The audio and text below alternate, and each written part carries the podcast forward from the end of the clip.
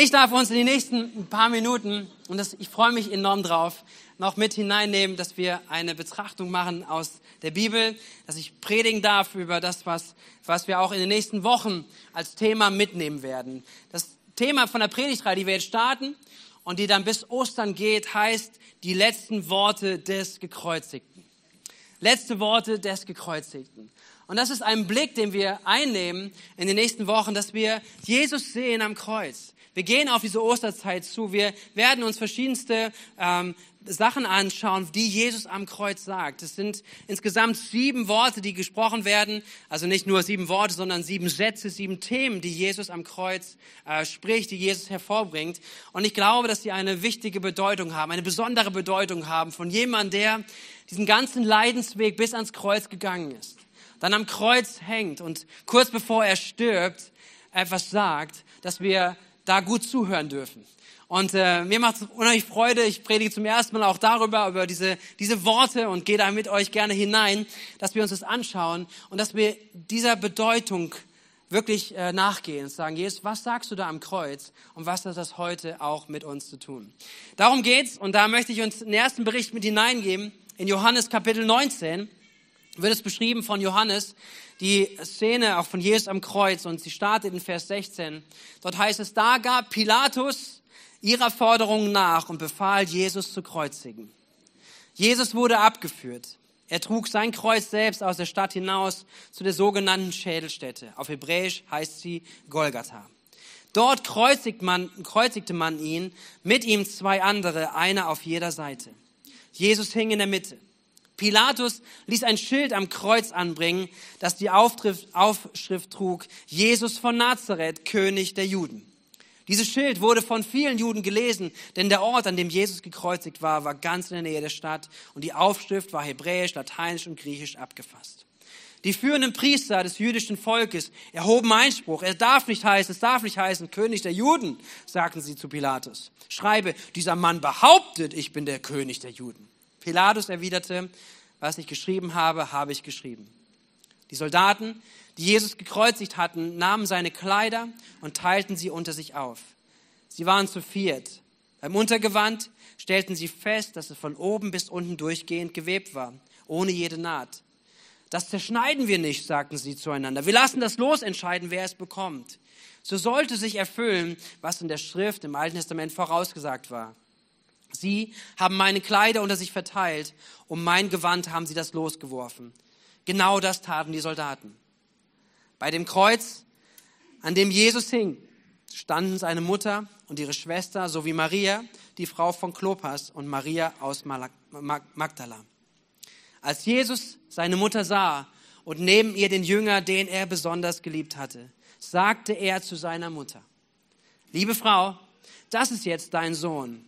Da wandte er sich zu den Jüngern und sagte, siehe, das ist deine Mutter. Da nahm der Jüngere, der Jünger die Mutter Jesus zu sich und sorgte von da an für sie. Wow, okay. Diese Szene am Kreuz, diese Szene am Kreuz, wenn wir uns das vor Augen malen, wenn wir es durchgehen, auch die anderen Berichte, die beschrieben werden und auch die historischen Berichte von einer Kreuzigung, das ist ein brutalstes Folterwerkzeug, eine brutalste Hinrichtung, die Jesus dort erlebt hat. Jesus ist geschlagen worden, sein Gesicht wird wahrscheinlich blutunterlaufen, blau gewesen sein. Jesus hat die Dornkrone aufgehabt, das heißt, seine Haut, sein, sein Kopf war durchbohrt durch diese Dornkrone. Jesus ist geschlagen worden, Jesus ist gedemütigt worden, Jesus hing wahrscheinlich fast nackt, wenn nicht sogar gar nackt am Kreuz. Völlig entblößt, völlig, völlig losgestellt, alleine durchbohrt an den Händen und Füßen. Jesus wurde gekreuzigt und Jesus hatte dann noch seine Jünger gesehen, beziehungsweise die, die da am Kreuz geblieben sind. Er sah seine Mutter und er sah den Jünger, den er liebte.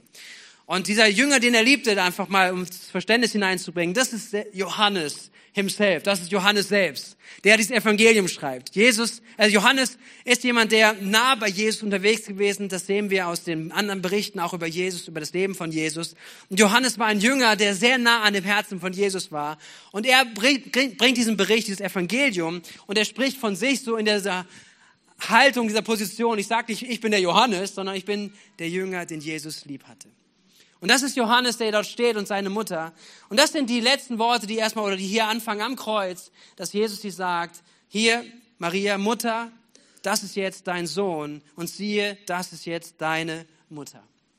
So, und ich denke, das ist eine Ebene, die wir sehen dürfen, ist, dass Jesus sich am Kreuz, am, während er stirbt, kurz bevor er stirbt letztendlich, dass er sich darum sorgt, was mit seiner Familie ist. Das ist eine Dimension, die wir sehen dürfen und die irgendwo eine Dimension ist, die, die uns prägnant vorkommt, die wir vielleicht aber auch nachvollziehen können, wenn wir, wenn wir miteinander, zu, wenn wir Menschen erleben, auch begleiten, vielleicht die sterben, dass Menschen, die auf dem Sterbebett sind, sich überlegen, kümmert euch gut um meinen Sohn, kümmert euch gut um die und die Person, kümmert euch gut, weil weil da irgendein Anliegen da ist. Richtig, das Kümmern auch der Hinterbliebenen ist etwas, was häufig zu finden ist, auch bei Menschen, die sterben. Aber wir sehen es bei Jesus hier. Jesus ist wichtig, dass für seine Mutter gesorgt ist, weil es war notwendig. Er war der Erstgeborene.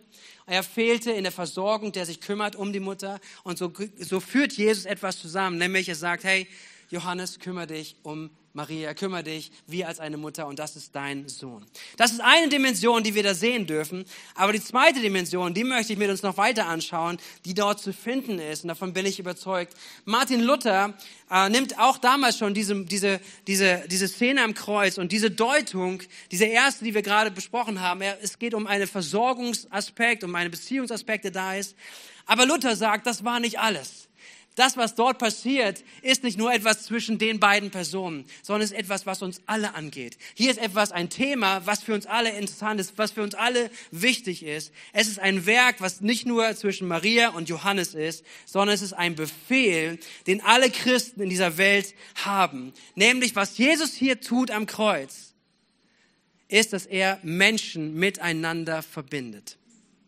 Das, was Jesus hier tut, ist, dass Menschen, die biologisch nicht zusammengehören, keine Familie bilden, dass sie unter dem Kreuz zusammengestellt werden als Mutter, als Sohn.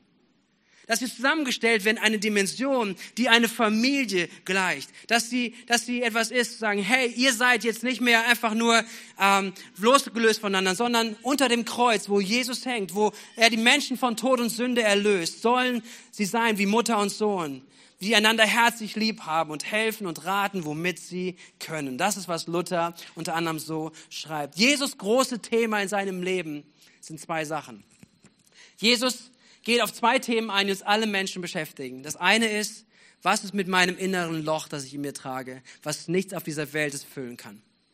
Es gibt, jeder Mensch lebt damit. Jeder Mensch hat diese Sehnsucht in sich zu sagen, ich lebe für mehr als nur für mich jetzt gerade. Ich lebe für mehr als, als nur die Bestimmung irgendwie, ich gehe mein tägliches Leben nach und vielleicht kriege ich noch eine Null irgendwie auf einen Gehaltscheck mehr.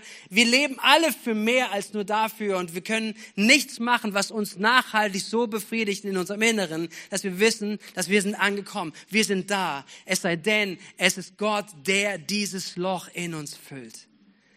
Menschen, die hier sind, die es erlebt haben, die, die können davon bezeugen, zu sagen, hey, mit dem Moment, wo ich Gott in meinem Leben hineingelassen habe, wo ich mit Gott in Ordnung kam, wo ich seine Liebe in meinem Leben angenommen habe, wo er mein Vater geworden ist, da hat sich was verändert. Ich kann aufhören, ich bin angekommen. Amen.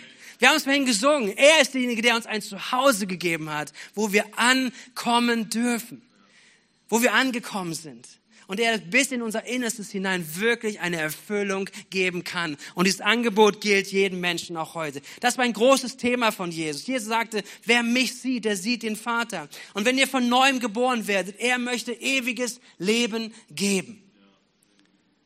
Glaubt an Gott. Und er gab Wissen, er ist angenommen in der Familie Gottes.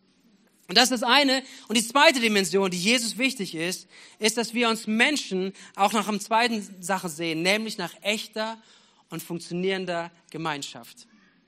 Jeder Mensch hat eine Sehnsucht danach, eigentlich mit Menschen unterwegs zu sein, wo er sicher sein darf.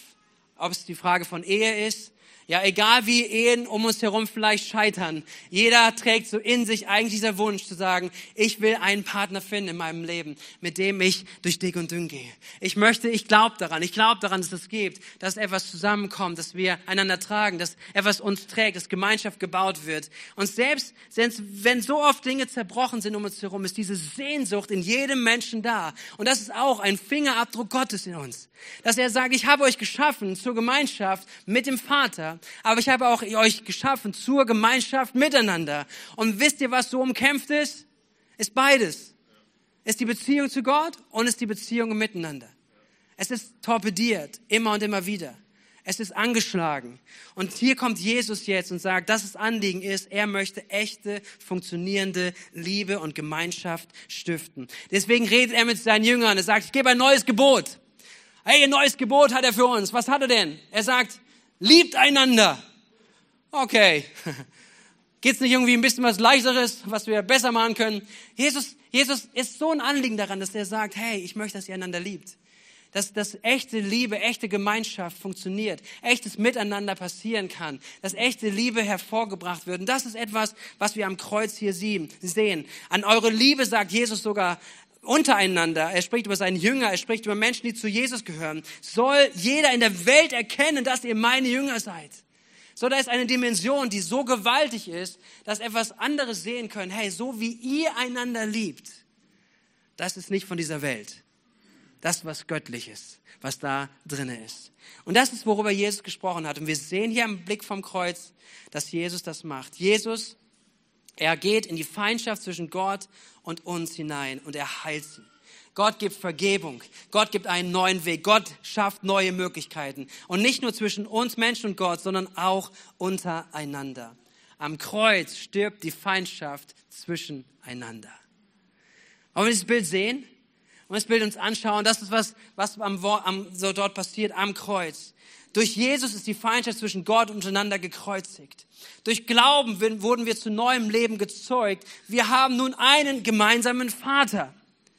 Und nationale oder religiöse Herkunft, sozialer Stand, Rasse und so weiter spielen dann keine Rolle mehr, wenn wir im Glauben zusammenkommen. Und diese Dimension, die dürfen wir hier sehen. Diese Dimension dürfen wir am Kreuz sehen, wenn Jesus dort am Kreuz das aufmacht und sagt, hey, Johannes, Maria, nicht mehr Johannes, Maria und völlig voneinander losgelöst und vielleicht irgendwie befreundet, sondern er beginnt Familie. Am Kreuz beginnt eine neue Familie. Am Kreuz beginnt die Familie von Jesus. Und das heißt, da ist eine Dimension hin, hinein, die wir anschauen wollen und wo ich glaube, dass es wichtig ist, was, dass wir Jesus hier wahrnehmen. Ihm ist es extrem, extrem, extrem wichtig, dass wir, dass wir neben der Versöhnung, die die Grundlage bietet, die wir haben zwischen uns und Gott, dass wir sehen, wie wichtig ihm die Beziehung auch miteinander ist. Lasst uns einmal kurz ein Vers, eine Verse lesen aus aus einem Brief, den der Apostel Paulus geschrieben hat. Und er fasst es nämlich auch so zusammen. Epheser Kapitel 2 ab Vers 13. Weil Jesus Christus sein Blut für euch vergossen hat, seid ihr jetzt nicht mehr fern von Gott, sondern habt das Vorrecht, in seiner Nähe zu sein. Und ich gehe dann weiter, Vers 16. Dadurch, dass er am Kreuz starb, hat er sowohl Juden als auch Nichtjuden mit Gott versöhnt und zu einem einzigen Leib, der Gemeinde zusammengefügt. Durch seine eigenen Taten hat er die Feindschaft getötet. Er ist in diese Welt gekommen und hat Frieden verkündet. Frieden für euch, die ihr fern von Gott wart und Frieden für alle, die das Vorrecht hatten, in seiner Nähe zu sein. Denn dank Jesus Christus haben wir alle, sagen wir mal alle, wir alle, Juden wie Nichtjuden, durch ein und denselben Geist freien Zutritt zum Vater. Ihr seid jetzt also nicht länger Fremde ohne Bürgerrecht, sondern seid zusammen mit allen anderen zu einem heiligen Volk gehören, Bürger des Himmels. Ihr gehört zu Gottes Haus, ihr gehört zu Gottes Familie. Willkommen in der Familie Gottes. Eine Dimension, die so wichtig ist und die am Kreuz sich zeigt die am Kreuz Jesus aufmacht und sagt, durch das Kreuz und unter dem Kreuz öffnet sie eine neue Dimension, nämlich die Dimension, dass alle, die zu Christus gehören, Teil von seiner Familie sind. Und Familie ist etwas Gutes. Amen. Amen. Ja. Amen, okay. Familie ist etwas Gutes. Familie ist etwas, ein, ja, ich meine, ihr habt recht. Wenn wir, wenn wir anschauen, wir kennen auch die Schwierigkeiten, die Familie hat. Wir kennen Dysfunktionen. Wir kennen Situationen, wo Familie nicht gut funktioniert und wo wir vielleicht sagen, ja, Familie, geh mal weg mit Familie. Aber wir dürfen diesen Blick trotzdem einmal nehmen. Okay, seid ihr mit mir? Dass wir uns Familie anschauen und Familie schauen, wie, wie Jesus darüber spricht, weil Jesus ist so ein wichtiges Anliegen, dass er sagt, wir sind Teil seiner Familie. Und in der Familie, wenn sie gesund ist, wenn sie gut funktioniert, bedeutet es, wenn du zur Familie gehörst, du gehörst zur Familie. Du bist angenommen. Du bist geliebt. Du musst nichts erst beweisen, um dazu zu gehören, sondern du gehörst zur Familie. Oder? Das, was wir gerade gesehen haben, diese Kinder, wisst ihr, was bringen sie mit, dass wir sie lieben? Gar nichts. Sie, sie, sie werden geliebt, bedingungslos. Sie können gar nichts zurückgeben in dem Moment. Ja, kleine Babys, was machen sie? Sie schreien, sie machen die Windeln, sie machen nur Lärm, sie, sie halten uns vom Schlaf ab und alles Mögliche. Alles, wo du sagen könntest, das ist alles nur negativ. Aber wir lieben sie. Oder? Sie sind geliebt. Sie sind Teil der Familie und sie müssen sich diesen Rang nicht irgendwie erst erarbeiten und verdienen und so weiter, sondern sie sind Familie. Und das ist so die Dimension, die da ist. Wir dürfen kommen zu Jesus, wie wir sind. Und auch wenn wir Nachfolger von Jesus sind, bedeutet es, dass wir kommen, wie du bist. Das heißt, in der Familie ist Familie und da lebt Familie. Ich fand es so lustig, ähm, vor vielen Jahren hatten wir ein, eine Jugendveranstaltung gehabt in der Gemeinde und wir hatten eine Band da, äh, die bestand aus verschiedensten Nationalitäten. Also der Frontsänger war ein großer, äh, großer Afrikaner, dann hatten wir eine Asiatin, die mitgesungen hat. Wir hatten verschiedenste Nationalitäten auf der Bühne. Und er sprach immer wieder darüber, hey, und er sprach über Jesus und er sprach die ganze Zeit über seine Schwester, die haben zusammen das Lied geschrieben und seine Schwester und so weiter. Und dann kam danach jemand zu mir, sag mal, nur meine Frage, wie können die verwandt sein? Ja. Und es ist wahr. Diese Dimension ist etwas, das unsere Vor, das sprengt alles, was wir kennen.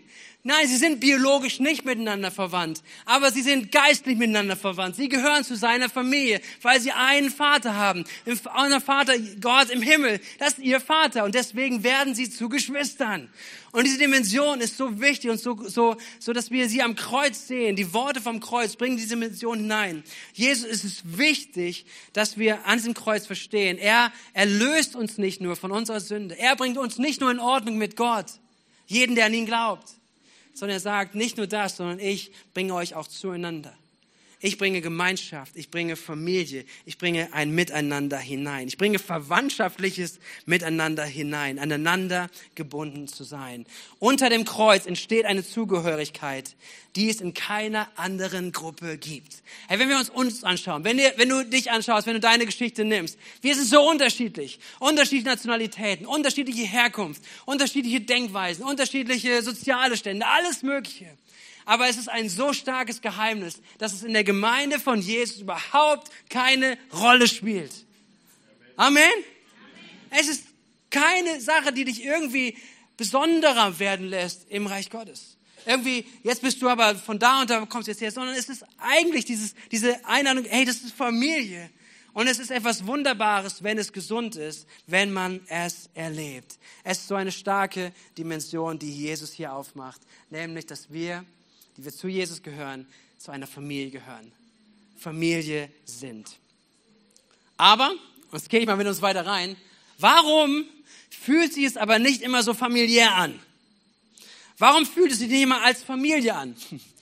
Und da möchte ich einen kurzen Blick mit hineingeben und ähm, wenn du vielleicht gar nicht gläubig bist, eingeladen bist und vielleicht auch sagst, hey, ich weiß nicht mit Kirche, ich gucke mir das von außen an, da darfst du jetzt einmal diesen Blick auch ganz bewusst nehmen. Du kannst dich zurücklehnen, du kannst mal sagen, wir, wir reden mal kurz ein bisschen über intern, wir reden mal ein bisschen über die Kirche, wie sie funktionieren könnte und wo vielleicht auch Themen sind, da darfst du beobachten. Aber selbst daraus kannst du etwas mitnehmen, ich glaube auch für gesunde Familien. Ich möchte kurz eine Dimension aufmachen, ähm, warum es sich manchmal nicht so anfühlt oder was bedeutet es mit Familie. Und dann später komme ich noch zu einem ganz tollen Lösungsweg. Okay, also zwei Sachen möchte ich reinbringen. Nämlich das erste, ähm, warum fühlt es sich manchmal nicht so an oder warum ist es nicht manchmal nicht so familiär, ist, dass wir lernen müssen, dass wir, dass Gemeinde verschiedene Dimensionen auch im Miteinander hat. Die Gemeinde äh, wird im Neuen Testament beschrieben mit drei Bildern. Und diese Bilder gehören zusammen. Das eine ist Familie, und darüber sprechen wir auch nachher nochmal weiter. Das zweite ist, es ist ein Körper und es ist ein Haus.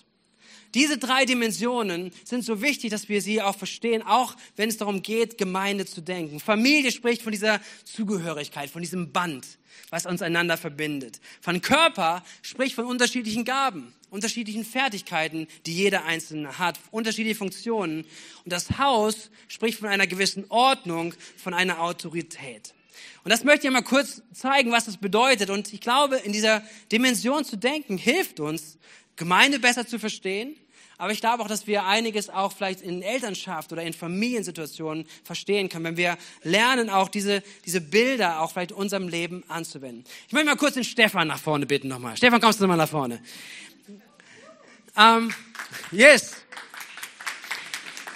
Und ich möchte das einmal probieren deutlich zu machen, was ich damit meine mit diesen drei Bildern, die auch die Bibel benutzt, äh, äh, wenn sie über Gemeinde spricht. Das mache ich an uns beiden deutlich. Zum einen, Stefan ist mein Bruder. ich habe die schönen Haare, aber ist okay. So, aber er ist mein Bruder. Und das ist, wo wir, wie wir, hey, so, wie wir, wie wir miteinander verbunden sind, oder? Ja. Okay, danke. So, da ist etwas, was, was, was wir uns nicht ausgesucht haben, was Gott einfach geschenkt hat. Come on. So, was, was Gott geschenkt hat, was einfach mit Teil zu seiner Gemeinde zu gehören, zu seinem Reich gehören, einfach geschenkt hat. Die Dimension, die, die einfach da ist. Hey, das ist mein Bruder. Hey, so cool. Ja, genau. Dann gibt es eine Sache, wo er mich mal als Bruder zwischendurch auch mal herausfordert. Ähm, oder auch mal korrigiert. Sagt, hey, René, die Situation, die gewesen ist, das fand ich nicht so cool als ein Bruder kommt er mir ab und zu damit und, und hilft mir, auch in meinem Leben ähm, ein besserer Bruder für dich zu sein. Ja, okay. Das ist schon sehr gut. Ja, komm.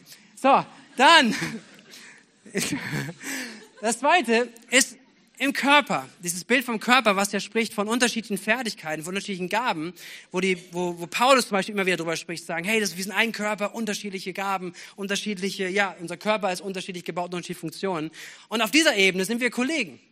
Ja, du hast, du hast Fertigkeiten, die du auch im Reich Gottes einbringst. Ja, ich nenne ihn immer wieder Pastor Stefan, falls ihr es noch nicht mitgehört. Also, so Past, äh, Pastor Stefan ist in ganz vielen pastoralen Dingen unterwegs, wie er Dinge angeht, wie er in seiner Persönlichkeit gestrickt ist, um Prozesse zu gehen oder auch sein, sein Werk zu tun. Das ist ihm gegeben. Das sind seine, seine Sachen, die er so macht mit seinen Gaben, die Gott gegeben hat. Ich habe andere Gaben. Wir sind unterschiedlich und wir sind auch im Leib an unterschiedlichen Funktionen irgendwo dran. Aber wir sind Kollegen auf dieser Ebene, ja, letztendlich im Körper zu denken. Wir dienen, wir dienen einfach mit den Gaben. Okay?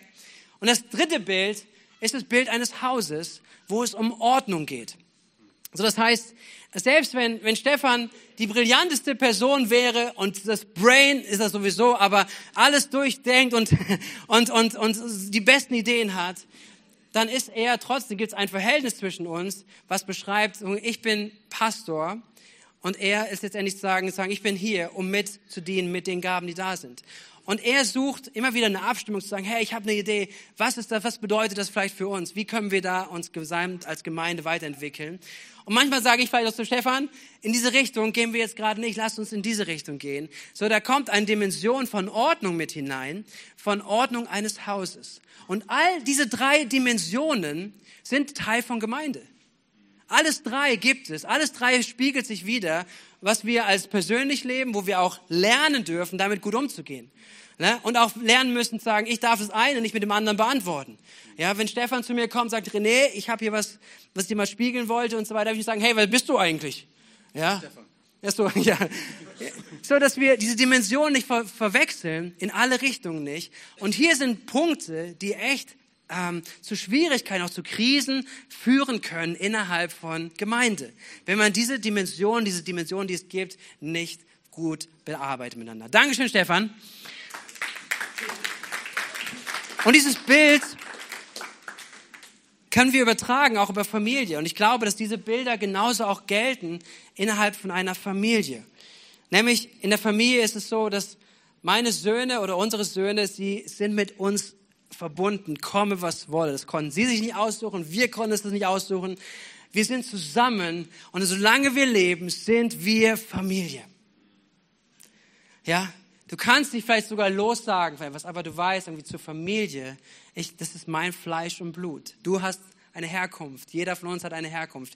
Und es mag schmerzhaft sein, aber das ist etwas, wo Familie ist, wo Familie sich ausdrückt in diesem Verbundenheit, diesem Band, wo wir herkommen. Und dann gibt es aber auch unterschiedliche Fertigkeiten, die wir haben. Und umso größer Kinder werden, umso mehr werden sie deutlich. Umso mehr entwickeln sie sich, ja. Das, wo sie, wo sie früher ganz viel Hilfe brauchten, machen unsere Kinder mittlerweile alleine. Ihre Fertigkeiten werden sichtbar. Und wenn wir gut damit umgehen, dann, dann werden sie Spezialisten in diesen Bereichen sein. Und wir werden als Familie dadurch aufblühen, weil, weil nicht mehr der Papa alles macht oder die Mama alles macht, sondern dass sie in ihren Fertigkeiten wachsen und dadurch dazu etwas beitragen, dass es gut funktioniert. Und selbst egal, und das ist auch noch wichtig, egal wie viele Fertigkeiten meine Söhne haben werden, sie werden dennoch niemals der Papa werden. Sie werden niemals der Papa werden, sondern, sondern die Rolle des Vaters wird immer bei mir bleiben. Und wenn ich, wenn ich in meinem Vaterschaft denke oder über Vaterschaft oder Elternschaft nachdenke, dann braucht es Dimensionen, dass wir es verstehen, dass wir gute Väter sind, ob es im, oder auch Mütter natürlich. Aber im, wenn sie klein sind, brauchen sie uns anders, als wenn sie größer werden.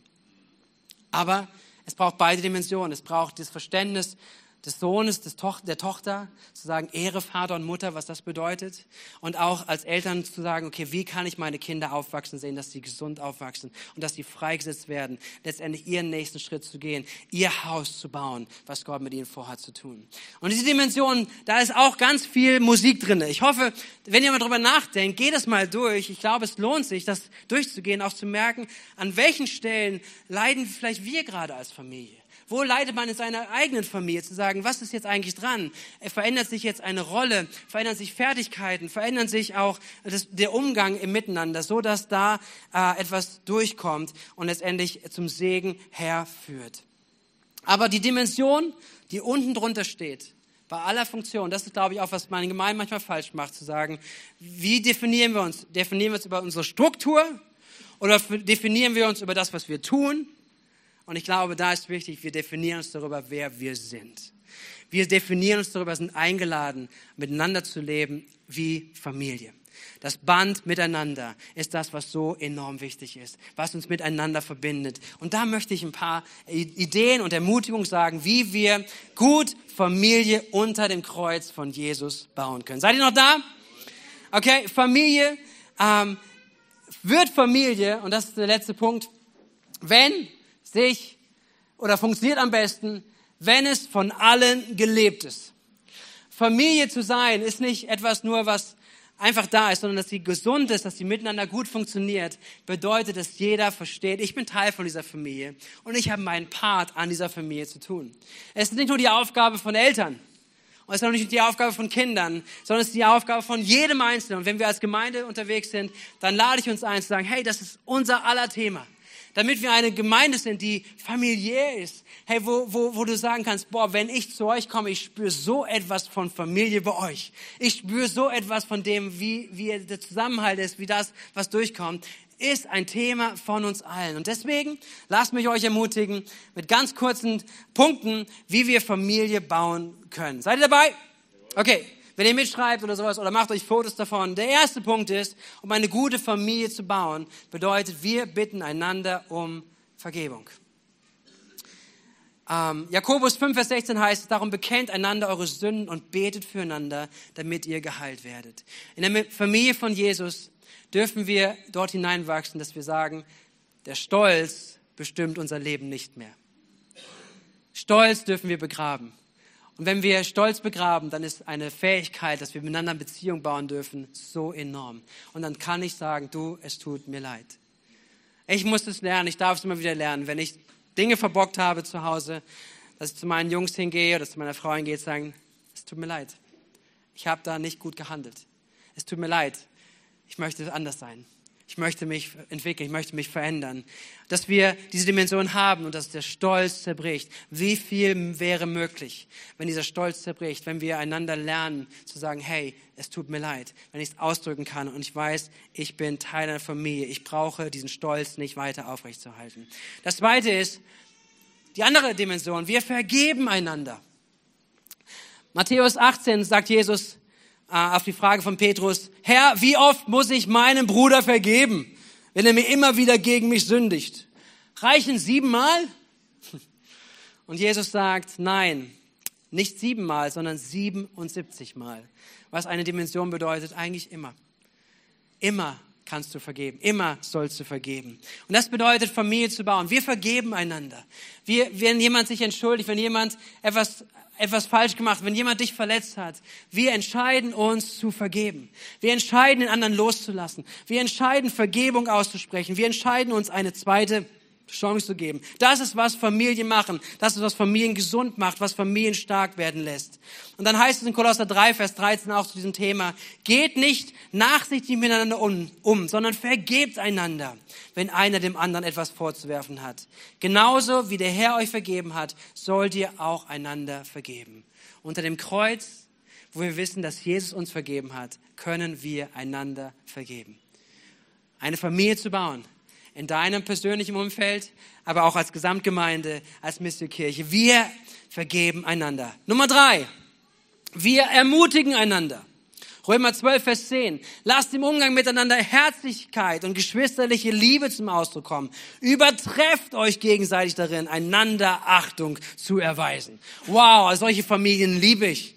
Wenn du, wenn du reinkommst und irgendwie alles ruft zu dir, hey, sei ermutigt, geh nach vorne, geh deinen nächsten Schritt. Wir sind mit dir, wir glauben mit dir, wir beten für dich, wir stehen hinter dir, egal ob du fällst, wir helfen dir wieder auf. Das liebe ich an Familien, oder?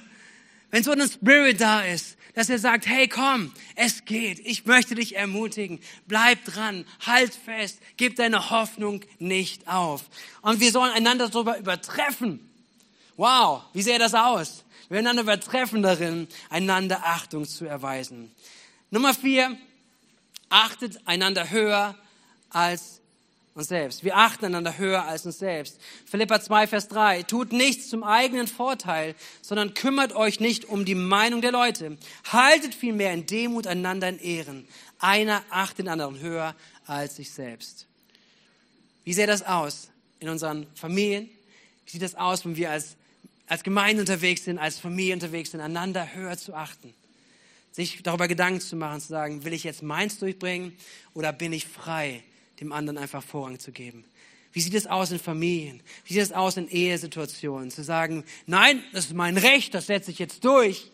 Oder darf ich es unterm Kreuz zu sagen, du, ich bin frei, dir den Vortritt zu lassen. Du, ich bin frei, dass du vorweggehst.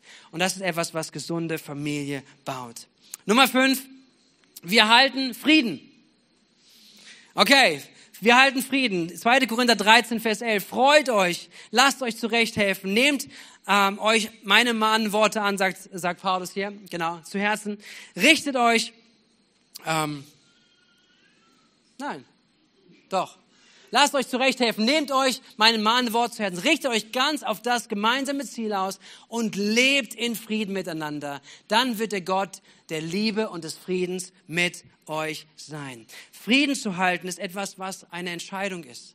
Frieden zu halten bedeutet zu sagen, ich richte mich aus auf ein gemeinsames Ziel. Wir, wir, wir, wir halten Frieden miteinander. Und das ist eine Haltung, die, wie wir miteinander umgehen, wie wir miteinander umgehen können, wie Familie auch in Frieden bewahrt ist. Es bedeutet nicht, dass man, dass man nicht miteinander reden kann, dass man nicht Dinge auch durchgeht, aber diese Haltung des Friedens zu bewahren, ist etwas, was Gott geben möchte. Und es hat auch viel damit zu tun, wie wir reden. Herr, wie rede ich über den anderen? Wie rede ich über Situationen? Wie rede ich über Situationen, die um mich herum passieren? Und da sagt Kolosser 3, Vers 8 noch, doch jetzt legt das alles ab. Auch Zorn, Aufbrausen, Bosheit und Verleumdung. Kein gemeines Wort darf über eure Lippen kommen. Weil es für uns persönlich oder auch als uns als Familie ist es so ein hoher Wert, dass wir sagen, wir sprechen nichts Negatives übereinander aus. Wir machen keine Aussagen, du bist so und so, Punkt, Punkt, Punkt. Sondern selbst wenn es irgendein Thema gibt, probieren wir zu sagen, hey, das, was du tust, ist das und das. Und das ist so ein Unterschied. Wie viele Worte im Zorn werden gesagt? Wie viele Worte im Zorn haben eine Auswirkung, die schwer, schwer, schwer, wenn vielleicht über Jahre nicht wieder einzufangen ist? Worte im Zorn, im Aufbrausen gesagt. Aber wenn wir die Haltung lernen, zu sagen, hey, wir wollen Frieden halten, dass wir lernen auch zu sagen, was ist unser Wort, was ist unser Reden, haben wir unsere Zunge im Zaum. Nummer sechs, wir sind ehrlich zueinander. Ein Wert in Familie. Darum legt alle Falschheit ab, heißt in Epheser 4. Und haltet euch an die Wahrheit, wenn ihr miteinander redet. Wir sind doch Glieder ein und desselben Leibes. Wir können uns das nicht erlauben, als Familie mit Lüge unterwegs zu sein. Weil Lüge vertra verstört Vertrauen komplett. Lüge ist mit das größte Gift, um Vertrauen wegzunehmen. Deswegen ist es so ein wichtiger Moment zu sagen, hey, Lüge soll keinen Raum finden. In unser Miteinander, in Familie, als, als, als Gemeindefamilie, in seinem Persönlichen, zu sagen, hey, ich halte mich an die Wahrheit. Und die Wahrheit, ja, sie kostet manchmal einen Preis. Und wenn du jemand geworden bist, der viel lügt, sich Lügen zurechtlegt und mit Lügen lebt, hey, ich möchte dir heute sagen, es ist nicht zu spät, auch damit aufzuhören. Es ist nicht zu spät, damit umzukehren. Wenn du selbst denkst, hey, ich habe so viel Schaden angerichtet, es gibt die Möglichkeit, heute umzukehren, aufzuhören und zu sagen, ich ab heute, ich möchte, dass Jesus reinkommt. Ich möchte, dass Jesus mir hilft, hilft, um nach vorne zu gehen und nicht mehr unter diesem Mantel der Lüge zu leben. Nummer sieben. Wir können miteinander weinen, aber feiern auch laut und heftig zusammen. Seid ihr da? 1. Petrus 3, Vers 8. Und noch etwas möchte ich euch sagen. Haltet fest zusammen. Nehmt Anteil am Leben des anderen und liebt einander wie Geschwister. Geht barmherzig miteinander um und seid nicht überheblich. Ich glaube, dass hier die Fähigkeit angesprochen ist, wirklich Anteil zu nehmen. An einer Stelle sagt es uns, äh, schreibt es Paulus in einem Brief, dass wir weinen mit den Weinenden, aber uns auch freuen mit denen, die sich freuen. Und wir haben in unserem Gottesdienst, auch wenn wir zusammenkommen, in so einer großen Anzahl, so unterschiedliche Leute hier, richtig? Und wir dürfen Anteil aneinander nehmen und das auch lernen zu sagen, wenn jemand weint, ja, wir dürfen mitweinen. Aber wenn du gerade durch den Trauer bist oder vielleicht wenn du dir nach Wein zumute ist, du darfst dich aber auch mitfreuen, wenn andere sich freuen.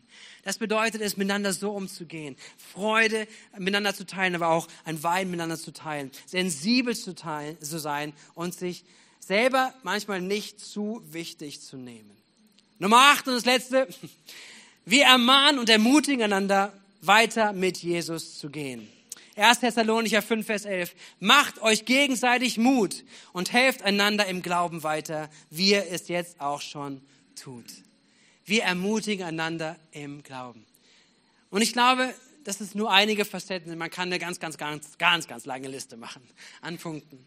Aber ich wollte diese Punkte einmal nehmen und zu sagen, hey, wenn wir an diesen Stellen das aufgreifen, das Bild vom Kreuz sehen, das Bild, wo Jesus sagt, hey, nicht mehr sind wir voneinander getrennt, sondern unter dem Kreuz passiert etwas, dass Familie gestiftet wird. Familie von Schwestern, von Brüdern, Mütter und Söhne, Mütter und Toch Töchter, Väter und Söhne, Väter und Töchter, ein Miteinander, was da passiert ist, was Gott stiftet, dass wir sagen, diese Familie wollen wir bauen. Diese Familie wollen wir sein, weil ich glaube, dass die Gemeinde von Jesus die best funktionierendste Familie auf Erden sein sollte. Und da angeschlossen oder Teil davon ist, ist ja jede einzelne Familie, ist jede einzelne Person, die sagt, hey, ich baue das mit oder wir bauen das in unserem Zuhause. Wir leben Familie unter dem Kreuz, weil Jesus dort etwas stiftet. Und damit möchte ich uns gleich zum Gebet leiten und dich einladen zu sagen, hey, bin ich Teil davon? Ihr könnt schon mal kommen als Team. Familie braucht ein Ja. Wenn wir zu Jesus gehören, braucht es auch dieses Ja. Und wir sehen hier Jesus ein Ja zu seinen ganzen Geschwistern. Ich liebe es manchmal, wenn wir auch solche Momente haben, vielleicht mal sich umzugucken und wahrzunehmen, hey, um mich herum sitzen nur Geschwister. Um mich herum sitzen Geschwister. Wenn du zu Jesus gehörst, wenn Jesus dein Herr ist, wenn er dein Vater ist, dann hast du so viele Geschwister um dich herum. Und wie funktionieren wir als Geschwister auch in der Familie von Jesus? Sind wir da gut aufgestellt? Und es braucht ein Ja. Johannes, als er diese Worte von Jesus am Kreuz hört, heißt es im nächsten Satz, da nahm der Jünger die Mutter Jesus zu sich und sorgte von da an für sie. Und ich glaube, auch heute ist so ein Moment, und es ist eine Einladung an jeden von uns zu sagen, hey, wollen wir so eine Gemeindefamilie sein? Und du kannst, wenn du vielleicht gar nicht hier Teil von dieser Gemeinde bist, vielleicht bist du ein anderer Teil von der Gemeinde, ist die Frage genauso für dich. Willst du so Familie bauen? Willst du nicht so Familie auch gestalten, da wo du bist? Und wenn du gar nichts mit Glauben zu tun hast, dann hoffe ich dass ich dich trotzdem ermutigen darf, über Familie nachzudenken und was das für deine Familie bedeutet. Wie baust du deine Familie? Ist deine Familie gesund? Ist deine Familie funktionierend? Ist deine Familie ermutigend? Ist deine Familie wertschätzend? Sind all diese Werte, sind sie da? Und wenn nicht, darf ich dich herausfordern, darf ich dich ermutigen, da hinein zu investieren, deine Familie zu bauen mit einer Absicht. Gott liebt deine Familie. Gott liebt deine Beziehung, wo du bist. Gott hat eine Absicht dazu. Gott hat sich Gedanken dazu gemacht. Gott möchte, dass es funktioniert. Und vielleicht sagst du, ich bin nicht in der Lage. Es hat so oft nicht funktioniert. Aber ich darf dir heute Mut machen, dass wir am Kreuz von Jesus, dass wir dort empfangen dürfen, um zu bauen. Dass wir empfangen dürfen die Kraft und den Zuspruch Gottes, seine Liebe, die wir brauchen, um Familie zu leben.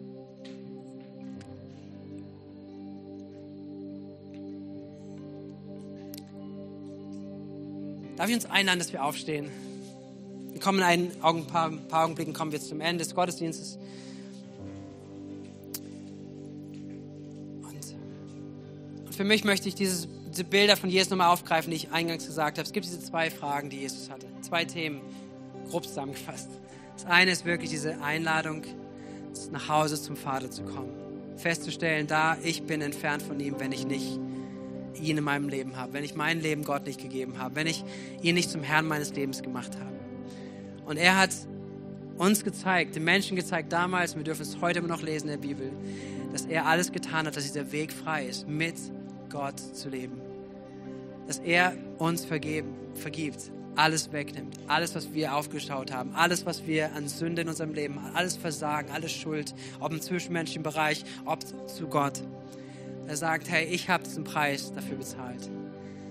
Wenn du mich annimmst, wenn du mich um Vergebung bittest, wenn du mich zum Herrn deines Lebens machst, wenn du mir nachfolgst, dann mache ich dich zu Teil meiner Familie. Du bist Teil, mein Kind, mein Sohn, meine Tochter. Wir werden gemeinsam Beziehungen bauen, wir werden gemeinsam durchs Leben gehen. Und wenn du das noch nicht in deinem Leben hast, wenn du diese Entscheidung nie getroffen hast, ist die Entscheidung, Ja zu sagen zu Gott, dann lade ich dich heute Morgen ein dass du sagen kannst, diese Entscheidung möchte ich treffen. Ich möchte, dass Gott mir vergibt. Ich möchte nicht mehr ohne Gott weiterleben. Ich möchte mein, mein Leben ihm anvertrauen. Dass diese Sehnsucht gestillt wird, die ich in mir trage.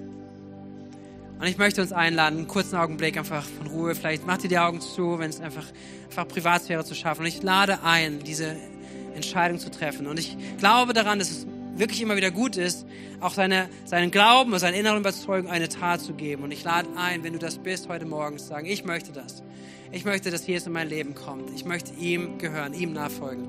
Dass du deinem Glauben eine Tat gibst. Sagst, hey, das bin ich heute Morgen. Und dass du deine Hand ganz kurz ausstreckst.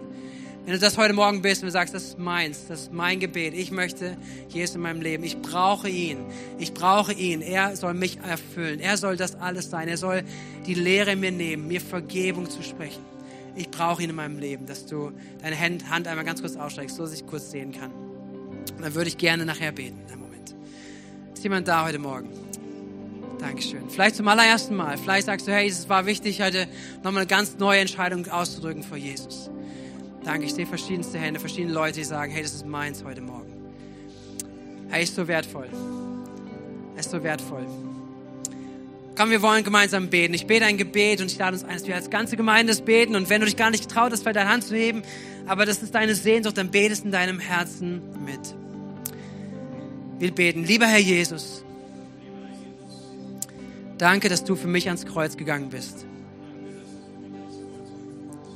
dass du für meine Schuld und Sünde gestorben bist. Und heute Morgen komme ich zu dir mit all meinem Mist, mit meinem Versagen und meiner Ablehnung. Und ich bitte dich, vergib mir. Vergib all meine Schuld und Sünde. Ich möchte dir nachfolgen.